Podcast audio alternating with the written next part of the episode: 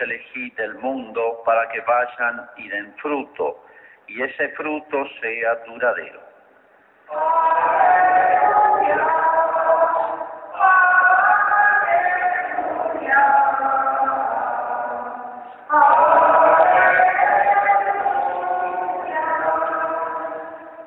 El Señor esté con ustedes. Evangelio de nuestro Señor Jesucristo según San Mateo. Jesús dijo a los sumos sacerdotes y a los ancianos del pueblo, escuchen esta parábola. Un hombre poseía una tierra y allí plantó una viña, la cercó, cavó un lagar y construyó una torre de vigilancia. Después la arrendó a unos viñadores y se fue al extranjero. Cuando llegó el tiempo de la vendimia, envió a sus servidores para percibir los frutos, pero los viñadores se apoderaron de ellos, y a uno lo golpearon, a otro lo mataron, y al tercero lo apedrearon. El propietario dio, volvió a enviar a otros servidores en mayor número que los primeros, pero los trataron de la misma manera. Finalmente les envió a su propio hijo pensando, respetarán a mi hijo. Pero al verlo los viñadores se dijeron, este es el heredero, vamos a matarlo para quedarnos con su herencia. Y apoderándose de él lo arrojaron fuera de la viña y lo mataron. Cuando vuelva el dueño, ¿qué les parece que hará con aquellos viñadores? Le respondieron, acabará con esos miserables y arrendará la viña a otros que le entregarán el fruto a su debido tiempo. Jesús agregó, ¿no han leído nunca las escrituras? La piedra que los constructores rechazaron ha llegado a ser la piedra angular. Esta es la obra del Señor, admirable a nuestros ojos. Por eso les digo que el reino de Dios les será quitado a ustedes para, entregar, para ser entregado a un pueblo que le hará producir sus frutos. Sumos sacerdotes y los fariseos, al oír estas palabras, comprendieron que se refería a ellos. Entonces buscaron el modo de, de, detenerlo, pero temían a la multitud que lo consideraba un profeta. Es palabra del Señor.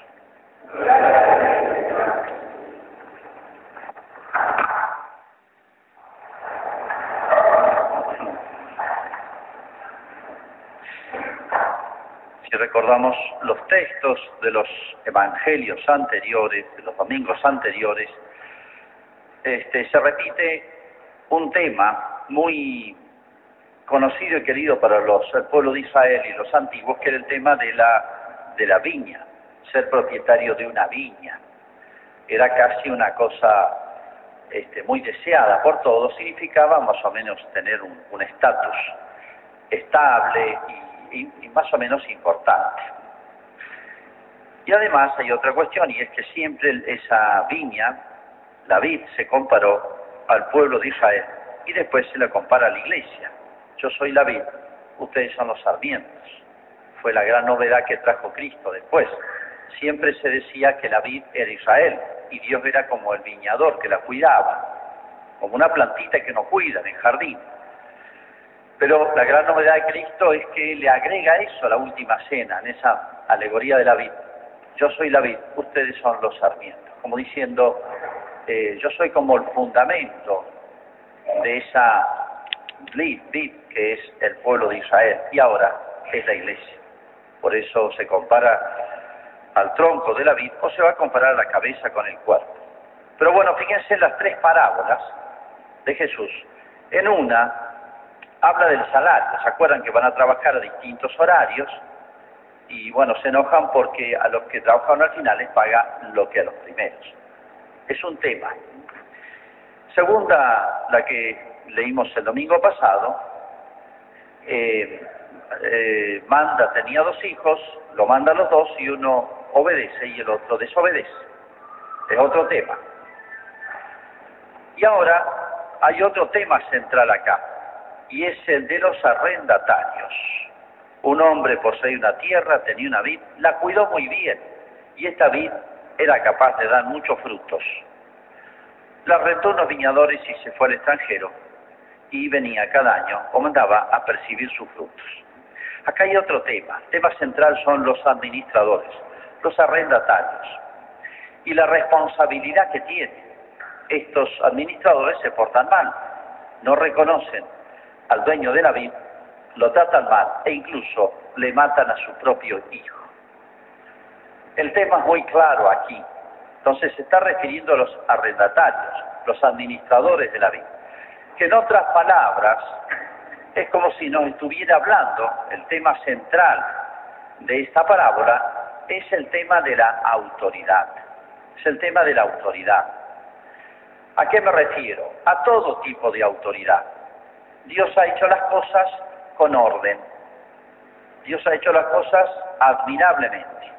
No ha hecho las cosas caóticamente. Ha puesto un orden. Hay autoridad entre los ángeles.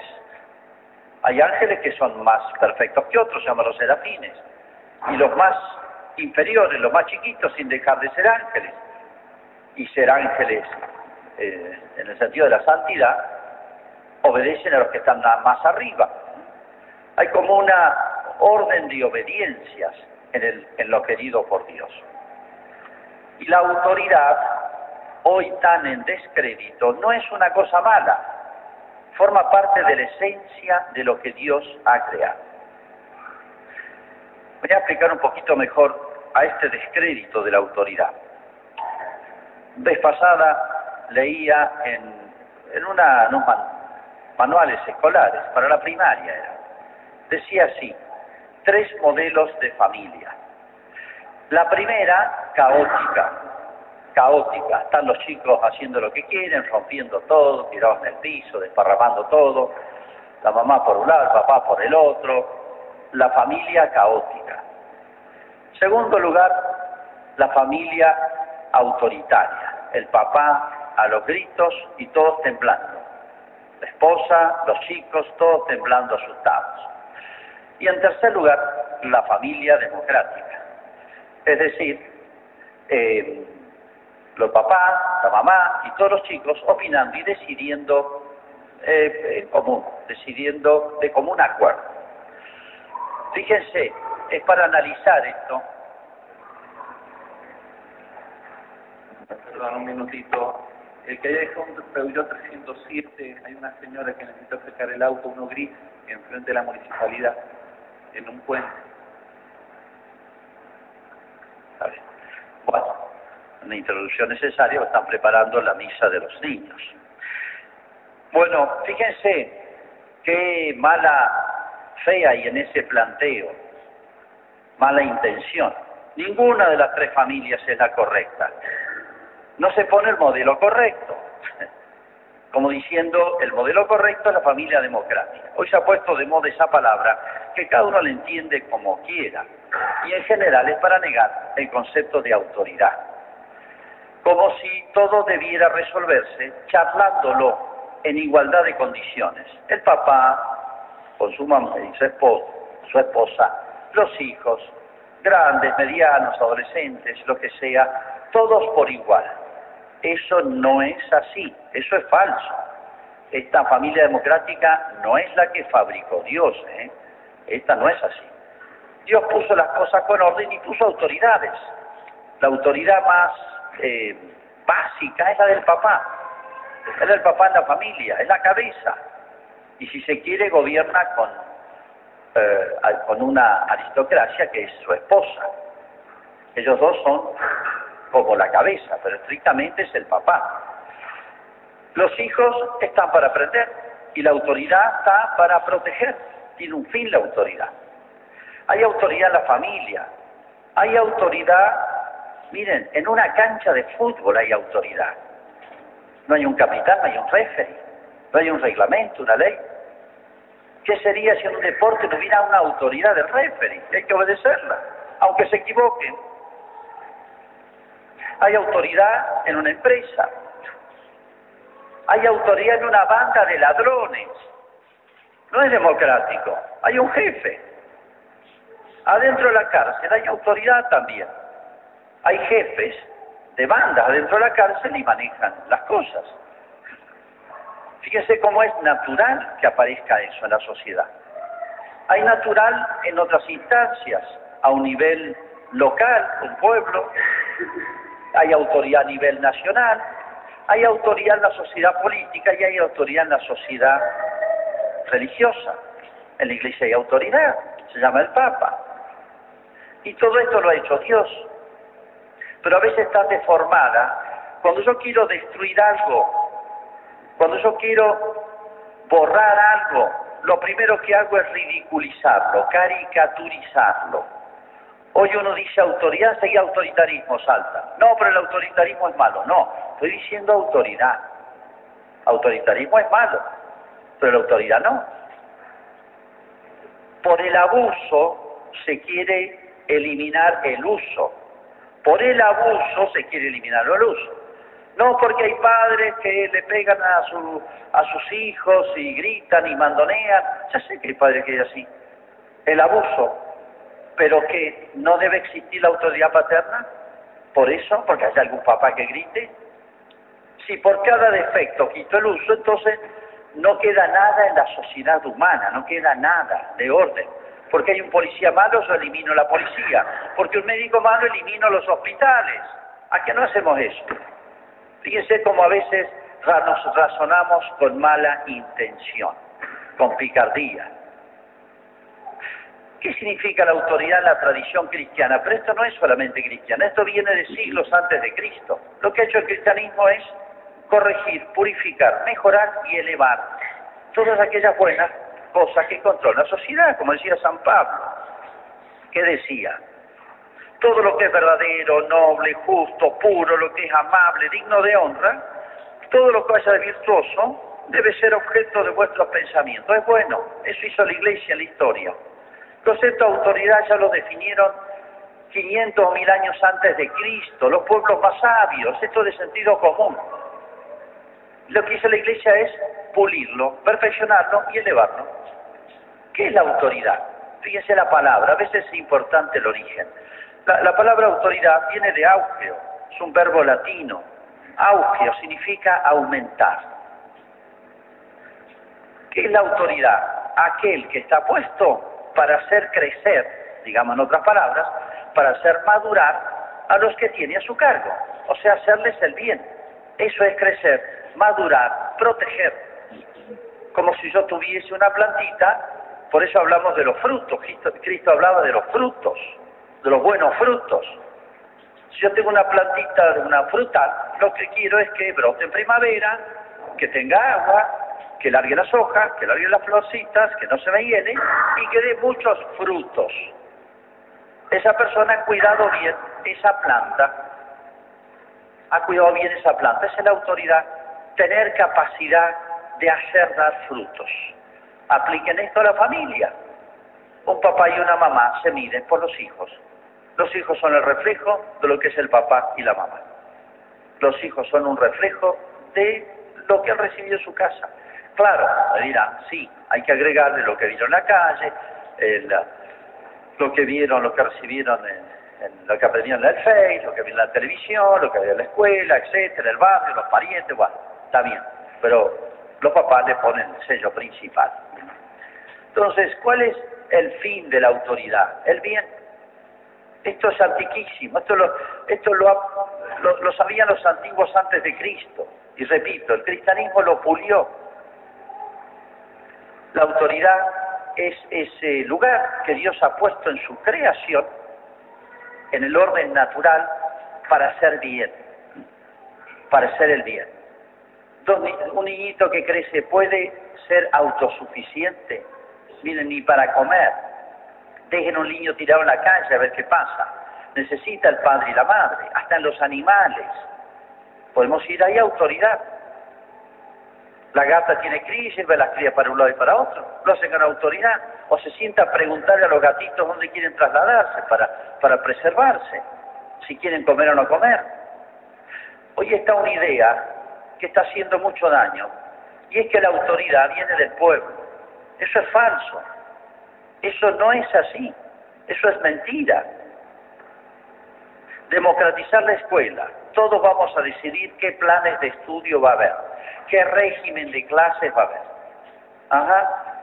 Si cuando uno tenía 12, 13, 15 años tuviera que haber opinado, realmente ya no existiría la escuela, les aviso. ¿Qué quería uno? Vacaciones, levantarse a las 10 de la mañana, no estudiar. ¿Qué va a pedir un pibe a los 12, 13, 15 años? Es una locura. Esto es mentira. Toda autoridad viene de Dios, dice la Escritura. A veces se caricaturiza eso. Como si Dios viniera y le dijera, che, vos tenés que ser el presidente, vos tenés que ser diputado, vos tenés que ser gobernador. No, eso no es lo que enseña la iglesia. Eso no es así tampoco. Sino que, ¿qué significa que toda autoridad viene de Dios? Significa que Dios ha hecho la naturaleza del ser humano de tal manera que necesite de autoridades, necesite de instancias con responsabilidad para hacer crecer a los otros, hacerse cargo, hacer responsable de los otros, hacerse cargo del bien común. Esto significa, toda autoridad viene de Dios, como diciendo, viene en el paquete que Dios hizo en la naturaleza de las cosas. ¿Quién ha de ejercerla? Bueno, eso es otro tema. Pero lo que respalda que un papá tenga autoridad no es que lo eligió el hijo, que todavía no existe. La tiene porque se la dio Dios, porque en la naturaleza de la familia está que el papá preceda, teóricamente sepa más, esté y tenga todas las condiciones junto a la mamá para llevar adelante esa familia. Y esto vale para todo. Al capitán del equipo de fútbol no eligen al más tonto, eligen al más capacitado para cumplir su misión. Para ser referee no cualquiera entra a la cancha. Hay un reglamento, un código, un examen, etcétera, y sanciones. Fíjense qué sensatos somos para esas cosas. No le elige la tribuna del equipo contrario. No le elige popularmente. Se elige y se exige y se debe ser así. Para ser gerente de una empresa también. Para ser general de un ejército que quiera ganar, no eligen a un tonto. Toda sociedad humana donde el ser humano se agrupa, naturalmente surge una autoridad. Si hasta en los pibes de un curso siempre hay un líder, es natural eso. Es natural que necesitemos de la autoridad. Eso significa que viene de Dios, porque la naturaleza la hizo Dios. Y Dios hizo la naturaleza jerarquizada, digamos. Para la elección del Papa en la historia han habido muchos modos distintos, pero el que respalda la autoridad del Papa no es que le hayamos nosotros, los cristianos, ni los obispos, ni las monjas, delegado, no viene del pueblo cristiano, viene de Cristo la autoridad de Pedro. Tú eres Pedro de la piedra, sobre esta piedra edificaré mi iglesia. Se la dio Jesús al crear la iglesia. Lo organizó jerárquicamente. Eso es la autoridad.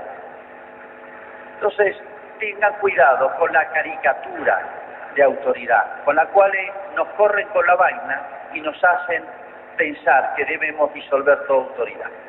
Y mete esa idea que nadie define, pero que es una idea turbia, que está haciendo mucho daño que es la famosa palabra mágica, entre las palabras mágicas de hoy, como yo les decía, está esta, democratizar todo, la familia, la educación, etcétera.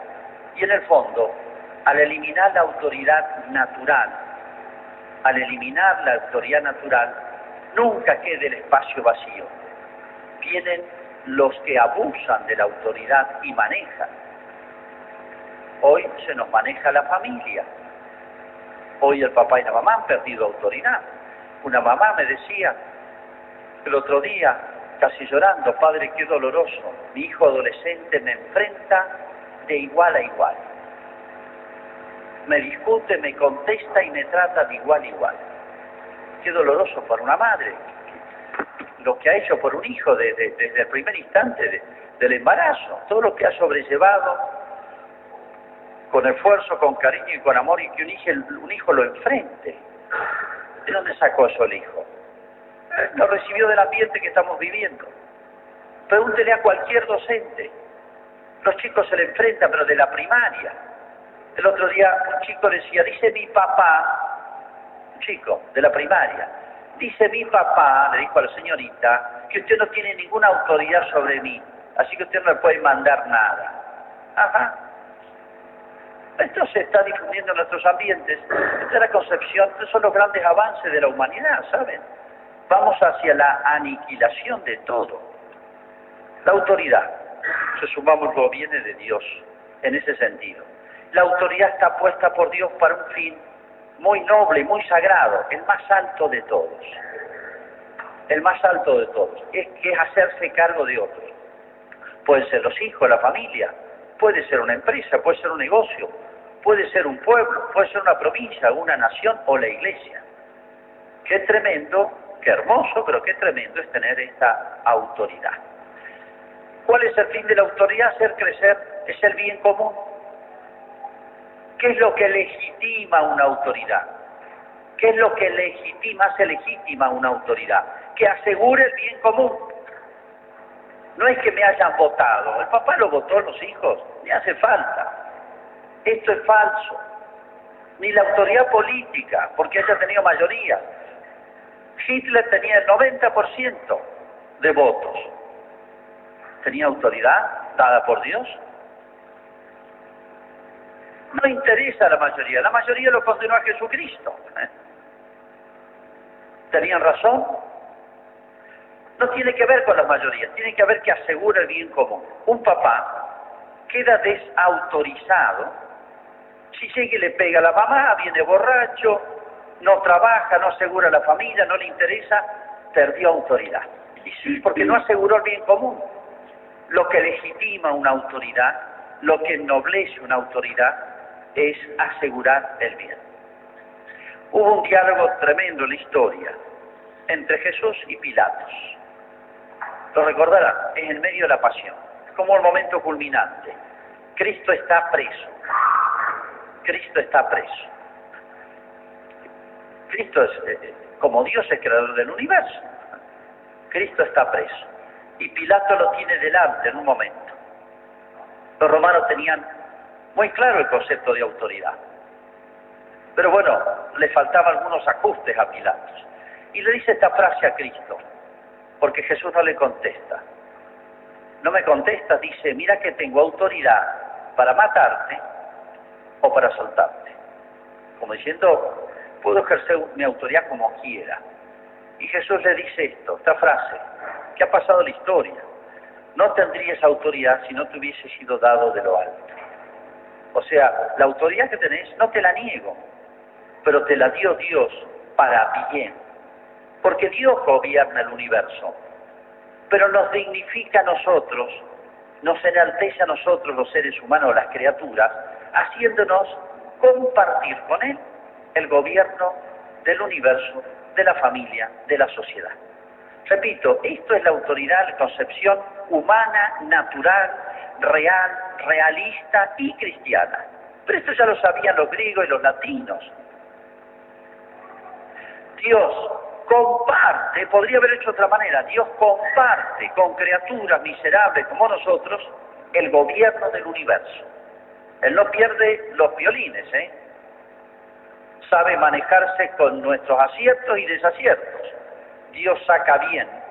Es tan grande Dios que saca bien del bien y del mal. Cuando obramos bien y cuando obramos mal, maneja las cosas. Pero fíjense, así tenemos que concebir toda autoridad. En una cancha de fútbol, en una familia, en un país y en la iglesia. Y esto me toca a mí también como párroco. Dios nos ha hecho compartir el gobierno del universo, claro, la autoridad que tiene un ser humano, por más alta que sea, nunca va a ser la de Dios, ni la de Cristo nos ha dignificado haciéndonos compartir con Él el gobierno y la preocupación por el bien común. Pero respondo ante Dios.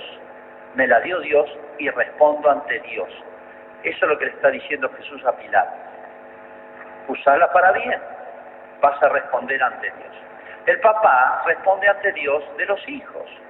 Lo primero que le va a tocar el día de juicio al papá, hiciste con los hijos, tu esposa, tus padres, tus amigos, etcétera, aquellos con los que tenías algo que ver. A mí también me va a tomar cuenta de la parroquia, al obispo de la diócesis y al papa de la iglesia. El primer examen, la primera bolilla que nos van a tocar esa obligatoria, rendimos cuenta. Entonces no es yo hago lo que quiero, como le dijo Pilato a Jesús, le hizo sentir su autoridad.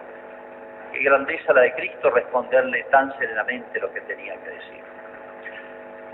Fíjense, digo, la autoridad está en orden al bien común, al bien. Y eso es lo que la legitima. Una autoridad que no asegura el bien común se pierde, porque pierde su fin. Y cuando digo el bien común, fíjense que hay tres leyes. Así lo ha hecho Dios. Fíjense que clara y que simple las cosas como las ha hecho Dios. Hay tres leyes. Una, las leyes humanas, las que hacemos nosotros. El otro día se aprobó la, la reforma del Código Civil. ¿Ustedes tuvieron algo que ver? Yo no tengo nada que ver. Es más, ni sé todas las consecuencias que tiene eso, pero puede cambiar un país. Esa ley humana hay que dictarlas. El hombre tiene que hacer leyes, leyes de tránsito, hay códigos de comercio, la policía tiene que hacer su reglamentación. La ley humana es necesaria para gobernarnos. Pero encima de esa ley humana está otra ley, que es la segunda, se llama ley natural. La ley humana para ser legítima tiene que estar de acuerdo a la ley natural. ¿Qué es la ley natural? La que Dios ha impreso en la naturaleza nuestra. El ser humano tiene una ley la naturaleza humana es algo determinado, ya está fabricado el hombre, no lo estamos fabricando. Hoy todo se crea. Vamos a hacer ciudadanía.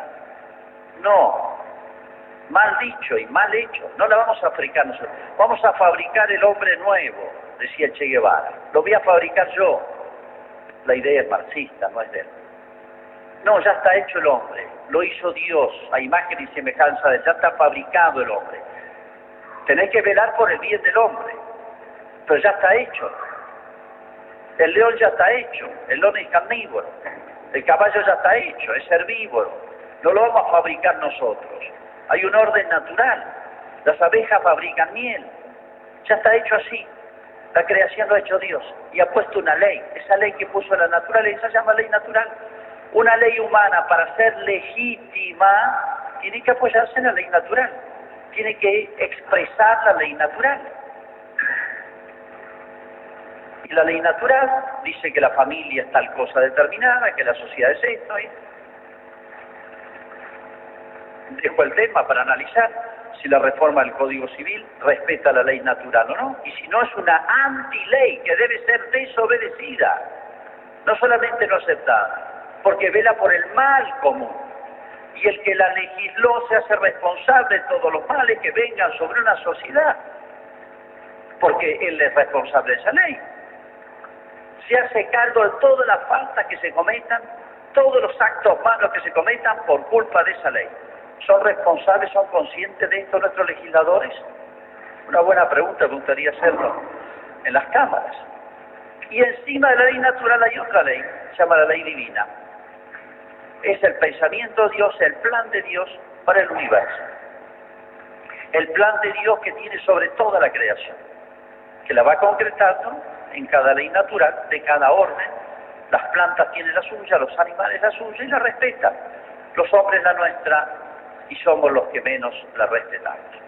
Hoy que se admira tanto la naturaleza, la ecología, el equilibrio de la naturaleza, se estudia tanto y se respeta tanto los animalitos, que ya ni en los circos pueden estar, ni en los zoológicos pueden estar, porque hay que respetar el animal, la naturaleza del animal, su hábitat, su, lo que menos respetamos es la ley natural humana y mucho menos el origen de la ley natural humana, que es la ley divina. La ley humana, la ley natural y la ley divina. Hay una, un, antiguo casa de gobierno, palacio, que es el, del gran gobernante que organizó todo la, después que se descubrió América, la legislación aquí. Llamaba Felipe II, los más grandes gobernantes de la historia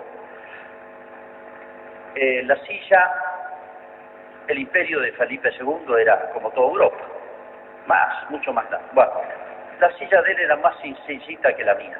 Y arriba de él había un lienzo con la Santísima Trinidad. No estaba de casualidad, pues le regalaron eso. Él, los reyes tenían siempre presente que van a rendir cuenta ante Dios. y que por encima de él estaba Dios, la Santísima Trinidad.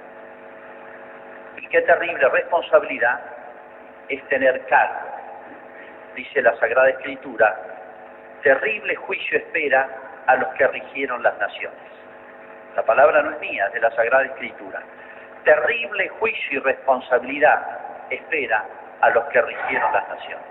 Eso va para todos, aunque no sea las naciones, sino la familia o un determinado sector, un ámbito de la sociedad. Qué hermosa es la autoridad. Qué lindo es poder hacer el bien. Qué lindo es poder multiplicar el bien. Un papá, qué alegría ver multiplicar en los hijos todas las ilusiones que él tiene con su esposa sobre ellos. Qué lindo poder multiplicar el bien. Uno ve los niños de catecismo, ahora se van a juntar. Qué lindo multiplicar el bien que trajo Cristo a la iglesia en esos niños, sembrando en ellos, haciéndolos crecer, madurar, dar frutos. Qué hermoso es eso, no es algo malo la autoridad, pero que siempre la ejerzamos con alegría, pero también, como dice la Escritura, con temor y temblor. Vamos a hacer ahora nuestra profesión de fe.